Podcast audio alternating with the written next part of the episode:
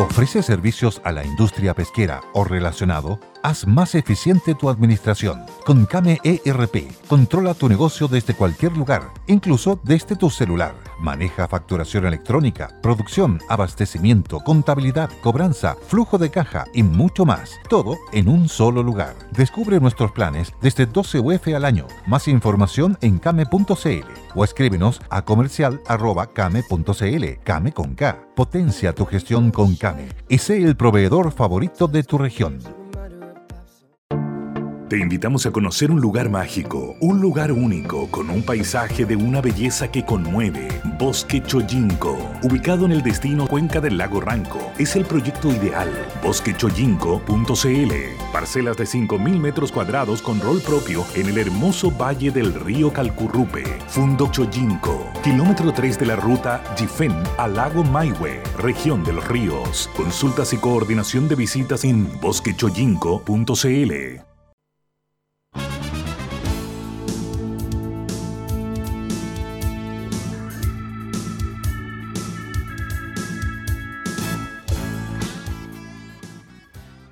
Muy buenas tardes, ciudadanos y ciudadanas del Conquistador. Desde Putre por el norte a Puerto Toro por el sur. ¿Cómo que Putre? Desde Visviri por el norte y ahí a Puerto Toro por el sur. Eso. Y antes tú sabes que yo fui a Visviri y estuve ahí haciendo trabajo voluntario. Gran lugar. Mucho saludo a la gente que nos escucha en el altiplano de la región de Arica. Y, y hizo trabajo voluntario en la Universidad Católica, ¿no? Yes, de la Universidad Católica. Por lo menos conocieron ahí el altiplano, está bien. Ándate. bueno, como pueden ver usted, el prejuicio ideológico de Vidal. Ya, continúa, Oye, bueno, eh, buenas tardes, ciudadanos. Les decíamos, aquí estamos parando este programa entre Chalper y yo, eh, mientras echamos de menos a Barbarushka. Y además hemos sabido que Barbarushka no está en Japón. nosotros inventando que está en una pagoda con un kimono. No, no, no, no. Está en Italia. ¿Qué tal? En una vez votó por la ultraderecha. No es el caso de Barbarushka. ¿ya? Eh, pero bueno, vamos avanzando. Novedades del Parlamento, ya que tenemos nuestro reportero allá. ¿Alguna novedad? ¿Trabajaron hoy día? Trabajamos como todos los días, querido Pancho, saludar a nuestros auditores desde aquí, desde Valparaíso. Como siempre aquí, oficina en el piso 12 que da hacia la puerta del Congreso. Todos los días tenemos a alguien manifestando su cariño hacia el Congreso. En este minuto no sé quién está, pero está con una truchuca. Así que si esto de fondo, queridos auditores, es esto. No es que yo me haya transformado en un eh, músico. Escaño reservado, en un escaño reservado. No, a ver, hoy día votamos en, el, en la Cámara de Diputados y ahora en el Senado se está votando el estado de excepción. Eh, se mantuvo dentro del margen de lo normal, es decir, 20 votos en contra, eh, que son normalmente hoy día una mezcla, Pancho, entre los sectores más radicales del Frente Amplio, del Partido Comunista, y los diputados de la región de, Aric, de Iquique, no miento, de Antofagasta, que se han de alguna manera concertado en votar en contra, un poquito protestando de que no haya estado excepción en la macrozona norte. Eh, yo creo que la ministra Toa tuvo una puesta en escena correcta, que denota una diferencia muy significativa con lo que de alguna manera tenía la gestión anterior. Ella hace una defensa clara y precisa del estado de excepción, enuncia, que es interesante lo que voy a comentar, auditores, que el estado de excepción tiene que dar paso a algo así como una legislación de infraestructura crítica ampliada. Ojo, porque eso va a dar que hablar, acuérdense de mí, porque un tema muy polémico en la gestión anterior de la dupla Jackson-Siches fue precisamente la ley de infraestructura crítica. Entonces, lo que dejó entrever hoy día la ministra del Interior es que podríamos avanzar a algo así como una infraestructura crítica ampliada, donde no solamente se custodien, eh, por decirlo así, instituciones físicas, ah, hidroeléctricas, trenes, en fin, sino que pareciera ser que en ciertas circunstancias se podría emplear eh, personal de las Fuerzas Armadas para la custodia de personas. Entonces eso es interesante porque va a dar que hablar y habla un poco, Pancho, de la, del cambio de orientación que está viviendo el gobierno, que obviamente no ha sido tan fácil y no totalmente apoyado por el Frente Amplio. Hoy día tú veías los discursos, eh, qué interesante, nadie, no, sé cuántos de ustedes auditores ven el canal de la Cámara, pero, pero es interesante los cambios de tono, como hoy día el socialismo democrático ha tomado más la palabra, la gente del Frente Amplio un poquito más escéptica. Entonces, estamos en un proceso de ajuste con un presidente que dice que Chile no es que, eh, o sea, cuando el presidente de la República dice que el problema es de velocidad y no de dirección, te habla un presidente que todavía no acusa recibo. O sea, en el fondo, cuando te vota un 62% en contra, no es un problema de velocidad, presidente, es un problema de que usted iba para La Serena y parece que Chile iba para Rancagua. Entonces, ahí es donde usted tiene que darle una vuelta. Eso va bueno, pero, buen, eh, pero, pero, buen punto. ¿Me puedes decir que tú, siempre estás tan informado, Chalper? ¿Qué necesitas? Los votos en contra del estado de excepción del, de apruebo de dignidad, de ese lote. Veámoslo al tiro. Mira, en el día de hoy, querido auditores, los que votaron en contra son, pero no te vas a sorprender, mira, María Candelaria Acevedo, que si mal no recuerdo es una diputada, vamos a ver el tiro, creo que es comunista la María Sí, sí, comunista por concepción. comunista. Después está la Giovanna Humada, que es del Partido de la Gente, que es de Antofagasta. Álvaro Carter, que para serte franco no sé muy bien por qué vota en contra, porque Álvaro Carter ¿Es no, de la UDI? Ni, no es ni de Antofagasta, ni claro. Después tú tienes a doña Natalie Castillo, que es de la región de Coquimbo y también es del Partido Comunista. Bueno, el Cote Castro, que es de Renovación Nacional, querido auditores, pero vota en contra por ser de Antofagasta. Gonzalo de la Carrera, que ahí no, ahí no sabría bueno, después Viviana Delgado, que también vota en contra. Viviana Delgado, queridos auditores, es del Partido Ecologista Verde de la región de eh, metropolitana. Después tenemos a Juan Fuensalida, que también Juan Fuensalida es un diputado del norte, particularmente de Coquimbo. Ya, después es de la UDI. Claro. Tiene a Félix González, a la Pamela Giles, a la Emilia Nullao, a Erika Ñanco, a Hernán Palma, Hernán Palma se los comento porque e, es un diputado también del partido eh, de la Federación Regionalista Verde Social, que también es parte de los sectores más, más de izquierda hoy del Congreso. Lorena Pizarro, Matías Ramírez, se sumó Marisela Santibáñez votando en contra, ojo, Marco Antonio Zulantay de Coquimbo, Renzo Trisotti y Gastón von Mühlenbrock, que me imagino que es en solidaridad a sus colegas de la UDI. Y también don Víctor Pino, queridos auditores, también diputado del, Partido de la Gente por Coquimbo. Esos son los 20 votos. Bueno, bien, bien, harta, harta carbonada los votos en contra. ¿eh?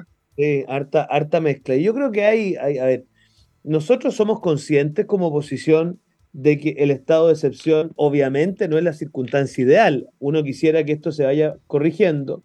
Eh, yo, esto es una opinión mía, aquí me saco el sombrero del secretario general del partido, creo que normalizar la presencia, a ver, cuando uno va a algunos países, queridos auditores, de Europa, Alemania, Italia, Francia, uno se da cuenta que hay ciertos lugares que están custodiados por Fuerzas Armadas, en el caso de esos países normalmente asociados a amenazas terroristas, lamentablemente de manera estable, pero es una cosa normal. ¿ah? Eh, entonces pensar que las Fuerzas Armadas puedan colaborar en situaciones de custodia ante casos extremos no es una cosa de loco. Entonces quizás hay que avanzar hacia eso porque la ministra del Interior insistía en que cada 15 días está ratificando el estado de excepción. Es algo muy desgastante para cualquier, eh, para cualquier gobierno. Pero fíjate que a propósito del estado de excepción de hoy día, fue menos noticioso que los anteriores. Sí. O sea, ya, ya se empezó a hacer costumbre, una especie como de burocracia cada 15 días. Ahora es relevante, ciudadano, porque los diputados del norte, no sé, Antofagasta por ahí, y Coquimbo, están porque eh, votan en contra criticando al gobierno porque no les coloca estado de excepción en el norte. Claro. Esa es la razón. En el caso de, la carrera habría que preguntarle a él, digamos, porque él es republicano, y a lo mejor él tiene un estado de guerra. Es a lo mejor de la carrera quiere un estado de guerra, pero ya ese, es un tema de la carrera. Eh, Carter me, sorprendió, que es diputado de la Florida, de la UDI. Sven Mühlenbrock, que es de Puerto Vara, esa zona, Frutillar, por ahí Von Mühlenbrock. No, Von Mühlenbrock es de Valdivia. De Valdivia. Bueno, eh, cerca de Frutillar y... Pero bueno. Eh... ¿Te das cuenta que fuiste subdere, Vidal? Ya. Pero todas esas comunas fueron recorridas metro a metro. Pero bueno. Ya, entonces ya tenemos esta base. Ahora, lo, lo, interesante de lo que nos relata nuestro reportero en el Congreso es el discurso de la colonia toda diciendo que para avanzar en controlar la violencia tenemos que legislar sobre infraestructura crítica. Y eso ha sido un drama, para el actual gobierno, cuando, sobre todo cuando eran parlamentarios de oposición. Siempre se opusieron a la infraestructura crítica. Mm. Entonces hoy día la ministra del Interior, la principal ministra de este gobierno, les dice a esos muchachos, oiga, para ser más eficiente en esto, tenemos que empezar a pensar. Ahora, eh, eh, ¿qué significa el, planteamiento de la ministra Toa? ¿Es un anuncio nomás? Mira, no, yo me atrevería a decir que es una declaración de intenciones, eh, porque obviamente hasta que no se incorpore en un proyecto concretamente no, no es más que una declaración de intenciones. Pero para lo que habíamos estado acostumbrados, Pancho, obviamente que es una cosa novedosa. Pues. Si no te, no te olvides tú que nuestro amigo Jackson, actual ministro secretario general de, o sea, perdón, ministro de Desarrollo Social, eh, básicamente dijo que infraestructura crítica era algo que tenía que esperarse después del plebiscito. Y, el, presidente de la, comisión mixta de la época, don Matías Walker, le dijo: Momentito, aquí los que legislamos somos los parlamentarios, y ahí se produjo una situación. Una tensión, sí. Claro, claro. Bueno, entonces, eh, eh, despachado en nuestro comentario ciudadano sobre el estado de excepción. Ahora, mañana, ciudadanos, segundo tema que les queremos informar y compartir con ustedes Puede ser mañana o la próxima semana, pero por lo menos está agendado para mañana. Se produce la primera ruptura en un proyecto de ley, en este caso es un tratado, al interior del bloque oficialista. Porque por acuerdo mayoritario de comité, se votaría en la sala del Senado el TPP 11. Y está claro que hay 25 votos seguros de la derecha, es, es, la mitad del Senado de derecha, pero lo que va a sorprender es que podrían haber 4, 5, 6, 7, 8 votos o más de, eh, del socialismo democrático, esencialmente, y de algunos senadores demócratas cristianos. Entonces, ese es otro giro que ha tomado el gobierno, aunque el gobierno no participa en esto, pero siempre yo recuerdo que la primera persona del gobierno que habló de reagendar este tema, hace tres semanas atrás, fue la ministra del Interior, Carolina Toa. Entonces, ahí vamos a tener mañana, hay un conjunto de temas de procedimiento. Me llamó la atención la declaración del senador Núñez del Partido Comunista que dice que mañana van a hacer todo lo posible y lo imposible para evitar que se vote. Interesante argumento. ¿eh? ya, se vote, llevamos cuatro años en esto. ¿Cuál es tu percepción allá desde, desde Valparaíso, Chalper? ¿Estás mudo? Ahí sí. Eh, no, le comentaba a los auditores, esto se volvió a plantear hoy día. Efectivamente, ustedes saben que en el Senado hay dos senadores del Partido Comunista, que son el senador Núñez y la señora Claudia, Claudia Pascual. Pascual. Después tú tienes un senador del Frente Amplio, el senador La Torre, y la senadora Fabiola Campillay, que no se pierdan. Ella no es de oficialista. Ella hay veces que vota con el gobierno, otras veces contra el gobierno, o sea, ella en eso es bastante autónoma. Y también está el senador Karim Bianchi, que también, o sea, tiene una posición eh, distinta. Entonces, hoy día esto está en tabla. Eh, hoy día en la reunión de comités, nuevamente el Partido Comunista y el Frente Amplio intentaron sacarlo de la tabla de manera infructuosa. El Senado tiene una cosa bien particular, Pancho, que es que tú sabes que en la Cámara está la fase de debate disociada de la fase del voto. Eso es importante que los auditores lo sepan se produce una discusión y al final todos votamos juntos. En cambio, en el Senado, usted va hablando y va votando. ¿ah? Entonces, mi impresión es que mañana se va a abrir la votación. Lo que van a intentar hacer la gente del Partido Comunista y del Frente Amplio es estirar las alocuciones lo más posible para que no se alcance a terminar la votación, pero yo creo que no lo van a lograr, porque bastaría con que los senadores que quieren que esto se apruebe o simplemente no hablen o hablen muy poco y los plazos van a dar. Entonces, yo tengo la sensación de que mañana, queridos auditores, vamos a tener un resultado respecto del tratado TPP-11. ¿Ya?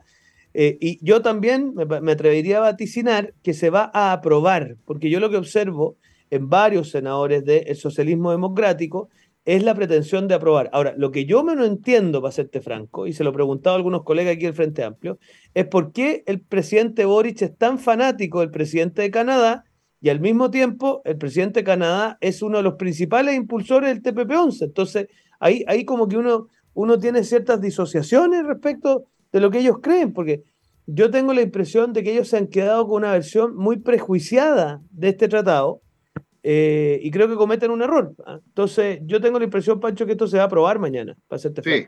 Es que la clave no es solo 25 votos de derecha, porque eso, eso está claro. Es cuántos votos van a haber de, del oficialismo. Y, y descontado el Frente Amplio, o el Partido Comunista y los regionalistas, que también son dos senadores, que son seis en total, si le sumo a la Fabiola Campillay, eh, la sorpresa política, el mensaje político va a ser cuántos senadores socialistas y cuántos senadores PPD votan a favor de este tratado.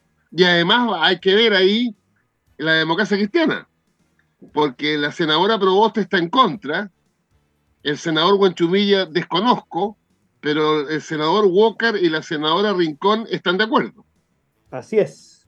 Entonces ahí es otra expresión de la división de la democracia cristiana. Así que ahí tenemos un temazo para mañana, ciudadanos auditores. Ahora, eh, hay un punto en el debate sobre el TPP-11, que el otro día lo leí en el diario. Hay un economista chileno que hace clases en Gran Bretaña, eh, Gabriel Palma, que ha sido como el Guaripola, no ahora, desde hace años, en contra de que Chile firme ese tratado. Y su argumento principal tiene que ver con que si hay un litigio en el futuro, una vez firmado el tratado, entre una empresa transnacional o multinacional que invierte en Chile y alguna norma política pública del Estado chileno con el gobierno de ese minuto, eso va a un diferendo eh, internacional, en un tribunal internacional que básicamente es el CIADE, parece. Ese es el argumento que mucha gente que está en contra del tratado lo utiliza como argumento. Eh, el contraargumento a ese argumento es que ya, lo, el, ya actualmente en los tratados de libre comercio que tiene Chile prácticamente con todo el mundo, ya existe ese procedimiento. Eso por una parte.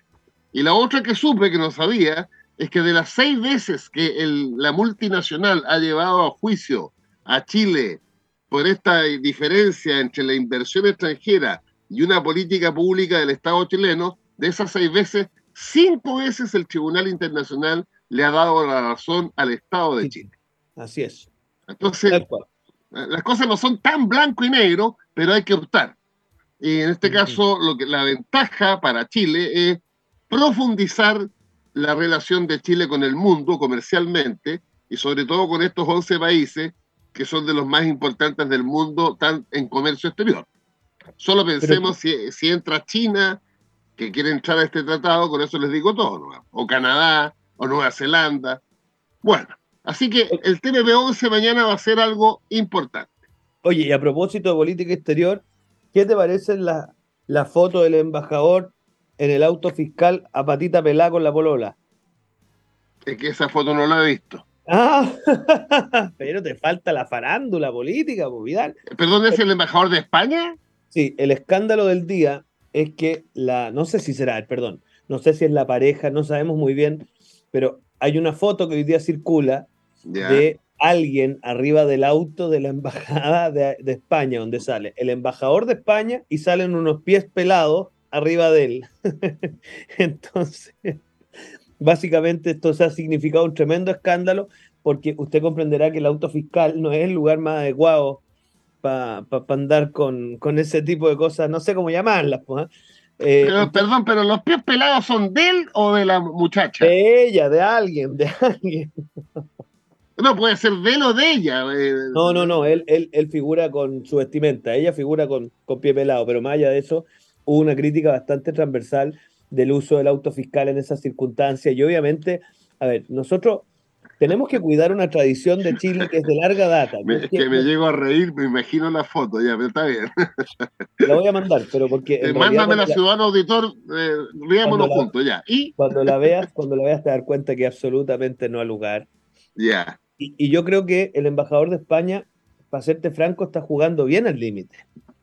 Porque yo entiendo que la locución que hizo el otro día, trataron de explicar que la hizo en un contexto de una, de una convocatoria política, a partir de una pregunta que le hicieron, y por eso salió a criticar ni más ni menos que a los últimos 30 años, los cuales eh, no se les olvida, auditores, que la Carolina Toá es muy cercana al expresidente Lago y Ana Libriarte fue jefa de gabinete de la presidenta Bachelet. O sea, criticar los últimos 30 años es ni más ni menos que criticar a dos ministras principales del comité político.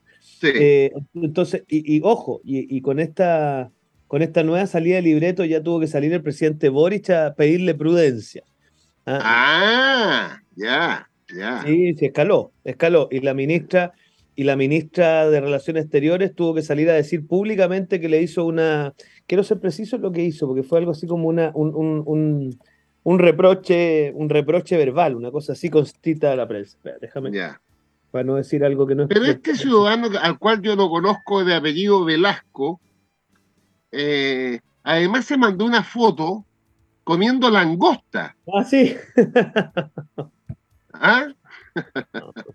Dios mío. Bueno, a, mí, a, mí, me hubiera durado 25 minutos esta embajadora. Pero bueno, así es la vida. Bueno, es lo que habían salido a pedir, queridos auditores, desde todas las posiciones políticas.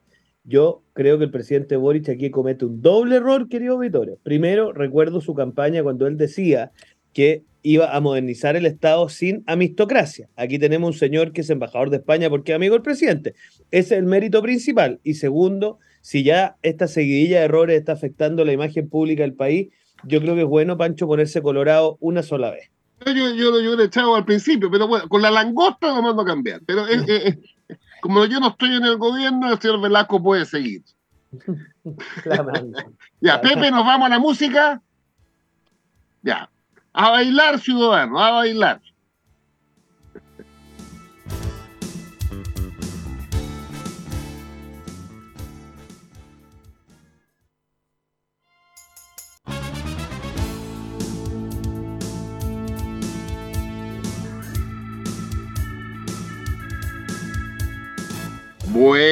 y volvimos, ciudadanos de Arica, Putre, Vivir y Puerto Toro, pasando por Santiago, Concepción y Valparaíso. Pero bueno, estábamos hablando de lo que nos reporta nuestro reportero allá en Valparaíso, el diputado Chalper.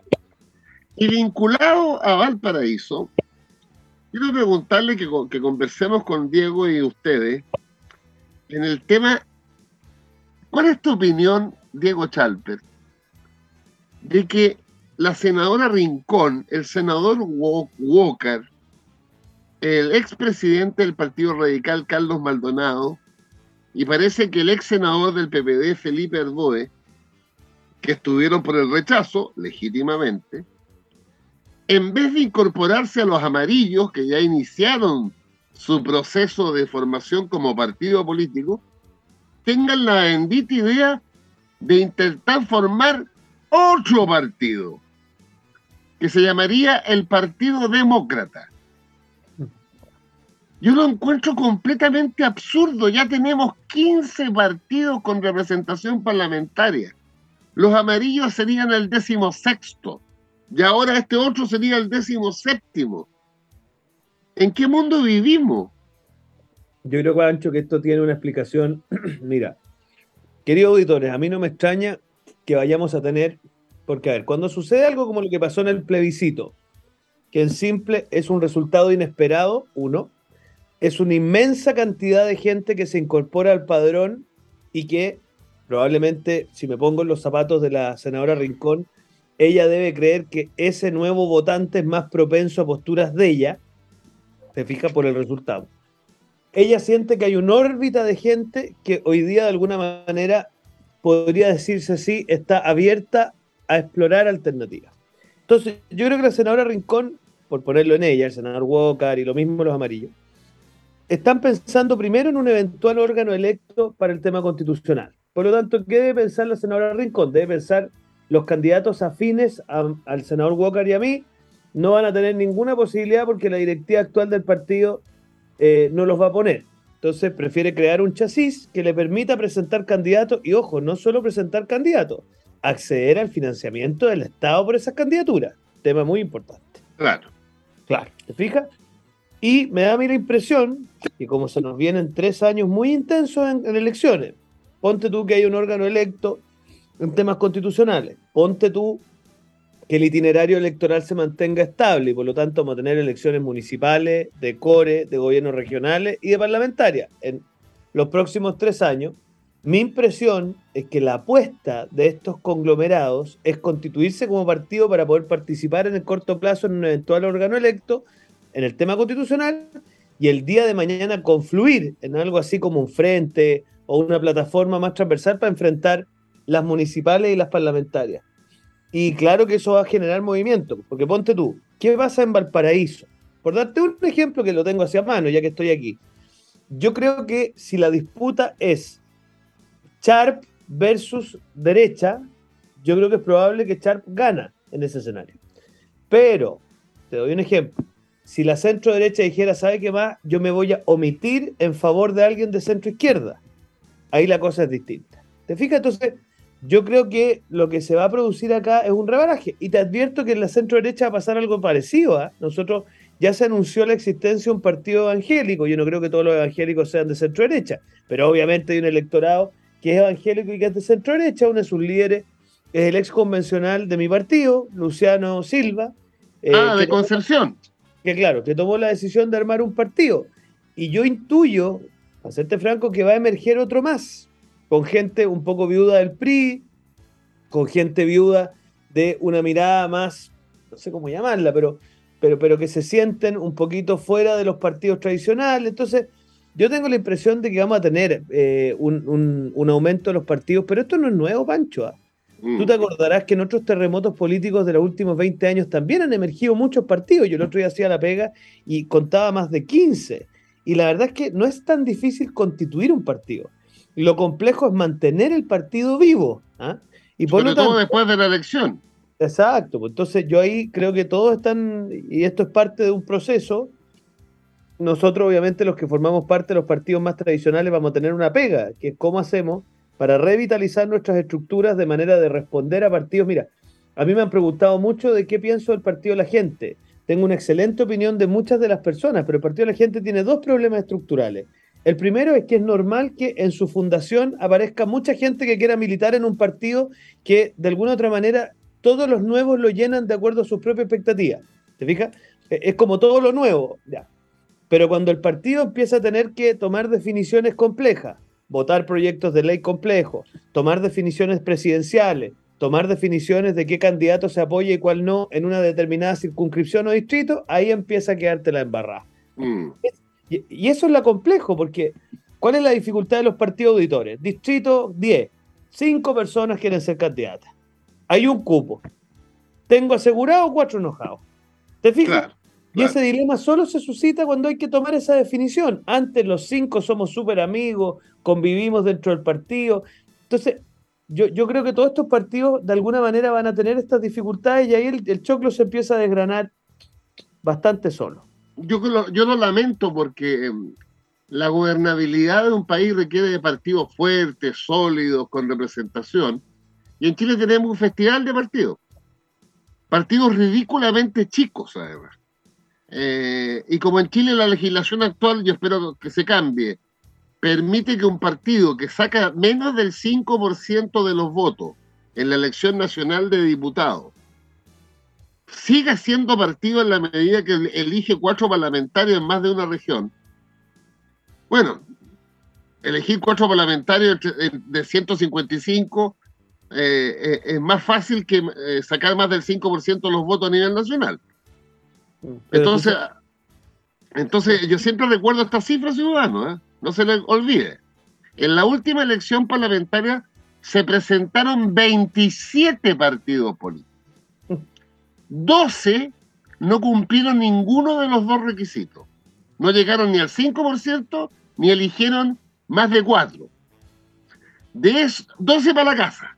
Y ahí está el PRI, están los humanistas, etc. Eh, los ecologistas verdes incluso.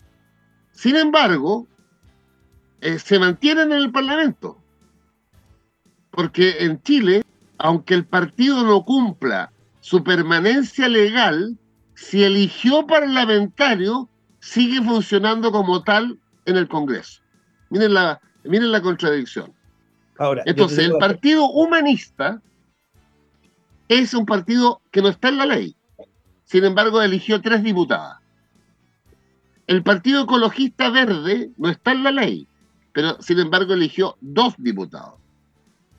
Entonces, el problema eh, eh, es del sistema, del sistema político. Entonces, si me dicen ahora que están los evangélicos, y ahora el demócrata, y ahora el de los amarillos, bueno, eh, no, no da, no da. Este, el Chile no da para tener 17, 18 partidos. Ahora, yo, te confieso que me pasa una cosa, Pancho. Mira, imaginemos, querido auditor, una señora que va al supermercado y compra harina, polvos de hornear y esencia de vainilla. Llega a su casa, pesca los polvos de hornear, la harina, la esencia de vainilla, las mete en chumbón, las revuelve y miren qué chistoso, aparece un queque de vainilla. Entonces a mí me pasa que los mismos que fraguaron este sistema hoy día se escandalizan por los efectos del sistema. Si cuál era a ser la consecuencia de construir un sistema proporcional con método de Hunt. Obvio, pues la proliferación de partidos. Lo que pasa es que aquí en Chile nos gusta la cosa o A o B. Entonces teníamos un sistema binominal que efectivamente tenía muchas distorsiones porque hacía que un 30% en la práctica gobernara un 50% o un 60%. Y eso obviamente era algo que no tenía, no tenía sostenibilidad en el tiempo. Pero yo creo que los que fraguaron esto, incluyendo una ex senadora de, mi partido, tienen que hacerse una autocrítica, porque que haya toda esa cantidad de partidos es precisamente, pues Pancho, el incentivo que pone un sistema proporcional corregido. Entonces, a los que les gustaba la esencia de vainilla, que hoy día no se quejen porque el queque es de vainilla. Pues. Claro, pero ahí hubo un problema en esa tramitación. Cambiamos un sistema bien raro del binominal, que dejaba la tercera, cuarta fuerza completamente fuera, pero el proporcional del sistema del belga de ON siempre es corregido en los países que lo usan.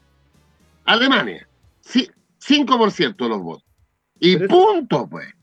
Lo que pasa es que en Chile inventamos al 5% como requisito, inventamos si un partido elige más de cuatro parlamentarios. Entonces, por la, eh, por, la. Mira, al revés, lo he dicho tantas veces, señor auditor. Si aplicáramos en Chile el modelo alemán, habría seis partidos políticos. Probablemente. Seis. Y menos no quince. Y de esos seis, tres de derecha, RN, la UDI, republicanos, el Partido de la Gente, cuatro, el Partido Socialista, cinco, y el Partido Comunista, seis. Los seis partidos que yo acabo de hablar tuvieron más del 5% de los votos. Y además eligieron más de cuatro parlamentarios, pero eso es la segunda derivada. Entonces, yo por lo menos creo que el sistema no te da para 15 o 17 partidos. Y lo que se nota mucho en esto, cuando vuelvo a hablar sobre amarillos y, el Partido Demócrata, que, una, es una pugna de más bien de vanidades, ¿ya? O de, o de potenciales liderazgos. Porque tú me entenderás que si se formaron los amarillos y la centro izquierda por el rechazo, lo obvio es que haya un solo movimiento o partido y no dos. Pero bueno, ustedes, ciudadanos, al momento de votar, evaluarán estas conductas. Oye, cosa interesante para que pasemos a otra cosa entretenida. La ministra Toa anuncia viaje a la Araucanía. Otra señal, otra señal correcta, en mi modesta opinión, de cara a lo que hay que empezar a hacer. Los chilenos necesitan que el tema de seguridad esté en el primer lugar de la agenda y veo que eh, la ministra Toá está bastante empeñada en hacerlo. Oye, y otra cosa interesante que hoy día nos trae la prensa nacional es toda la, la situación que se ha suscitado respecto de, bueno, lo hemos explicado acá, en este minuto se está verificando una sesión secreta, queridos auditores, respecto de la situación de la filtración de los datos, los correos electrónicos del Estado Mayor Conjunto. Y, bueno, vamos a tener mucha pega porque hoy día trascendió que en el mes de mayo se había advertido esta situación. Entonces van a empezar a correr también quiénes eran los responsables de adoptar las medidas para impedir esto y si era posible impedirse. Entonces vamos a tener, vamos a tener eh, mucha pega. ¿ah? Así que ojo con eso porque también va a seguir dando que hablar en... Ese tema, sí. Ahora, eh, en lo que yo escuché a la ministra del Interior el domingo en Tolerancia Cero, que dijo efectivamente, se advirtió en mayo pero el día que se advirtió ya se había producido el, hackeo. Es curioso eso. Mm. Pero bueno, eh, bueno las comisiones de defensa de la Cámara, como tú bien dices, el día martes estaba eh, citado la ministra y el subsecretario de Defensa, Gabriel Gaspar, para empezar a aclarar ese mundo. Y antes de irnos, ciudadanos, eh, quiero comentarles algo. Ayer se aprobó en general la reforma tributaria. Pero aquí tengo que hacerle una crítica a la derecha. Eh, la comisión que trata ese tema son 13 diputados. Todas las comisiones tienen 13 diputados. Los gobiernistas son 7. Hay un demócrata cristiano que no está en el gobierno, entonces está como neutro, 8, y 5 diputados de la derecha. ¿Cuál creen usted que fue la votación? 8 a favor y 5 en contra. De la idea de legislar, atento ciudadano. ¿Pero tú sabes por qué fue? A ver. Mira, nuestro sector le pidió al ministro un protocolo de acuerdo que yo se los voy a mandar, querido auditor, al que le interese, donde pedimos cosas súper sencillas, que nos den claridad respecto en qué se van a incurrir en los gastos, que cómo se van a generar medidas pro pyme para que no afecte negativamente a las pymes. Y la verdad que el ministro Marcel no dio respuesta al protocolo. Entonces, nosotros, queridos auditores, tenemos por responsabilidad apoyar al gobierno en aquellas cosas que son sensatas, pero en aquellas cosas que no nos dan tranquilidad, obviamente que no. ¿Qué podría haber hecho el ministro Marcel? Cosa que creo que debió haber hecho modestamente. Yo no estoy en la discusión concretamente. Es haber dado tranquilidad respecto a estas cosas. Entonces, yo creo que en esto el ministro Marcel, bueno, está bien, a ver si al final, queridos auditores, la, madre de las batallas de la reforma tributaria va a ser primero en la sala de la Cámara y después en el Senado, porque los votos acá los tienen. ¿ah?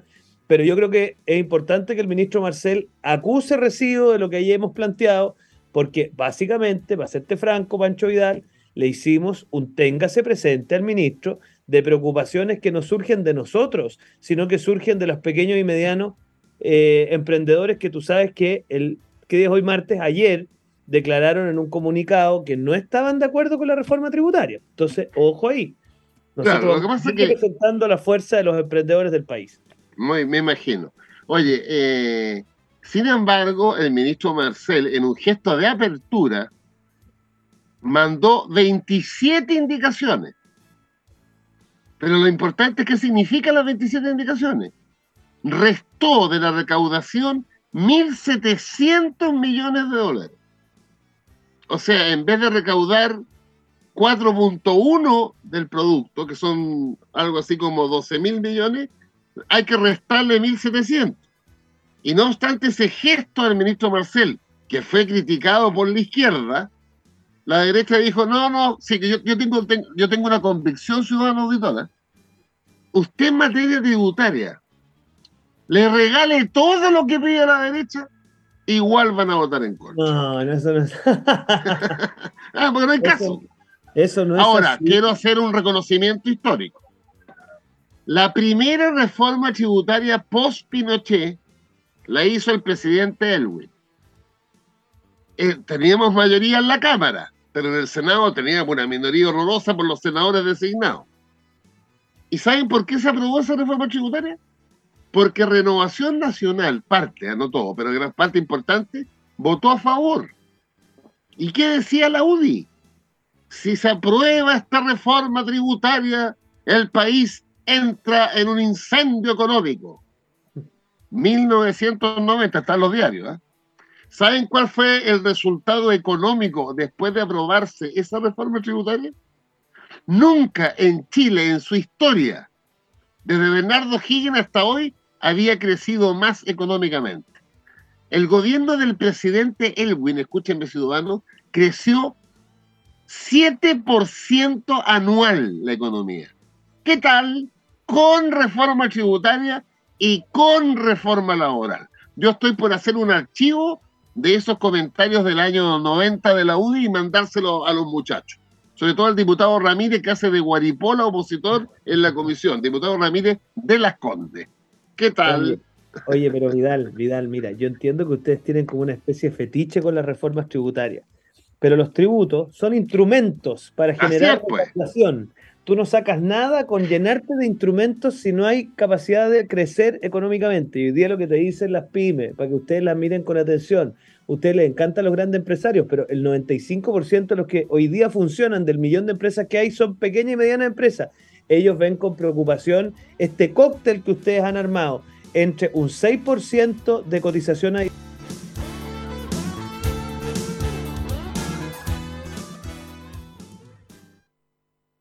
Como nuevo cliente de Western Union, puedes disfrutar de una tarifa de envío de 0 dólares en tu primera transferencia internacional de dinero en línea. Envía dinero a los tuyos en casa de manera rápida, fácil y conveniente. Visita westernunion.com o descarga nuestra app hoy mismo y tu primera tarifa de envío corre por nuestra cuenta. Aplican ganancias por cambio de moneda. No disponible para tarjetas de crédito y envíos a Cuba. Servicios proporcionados por Western Union Financial Services Inc. NMLS 906983 o Western Union International Services LLS NMLS 9069 With lucky landslots, you can get lucky just about anywhere. Dearly beloved, we are gathered here today to. Has anyone seen the bride and groom? Sorry, sorry, we're here. We were getting lucky in the limo and we lost track of time. No, Lucky Land Casino, with cash prizes that add up quicker than a guest registry. In that case, I pronounce you lucky. Play for free at LuckyLandSlots.com. Daily bonuses are waiting. No purchase necessary. Void where prohibited by law. 18 plus. Terms and conditions apply. See website for details.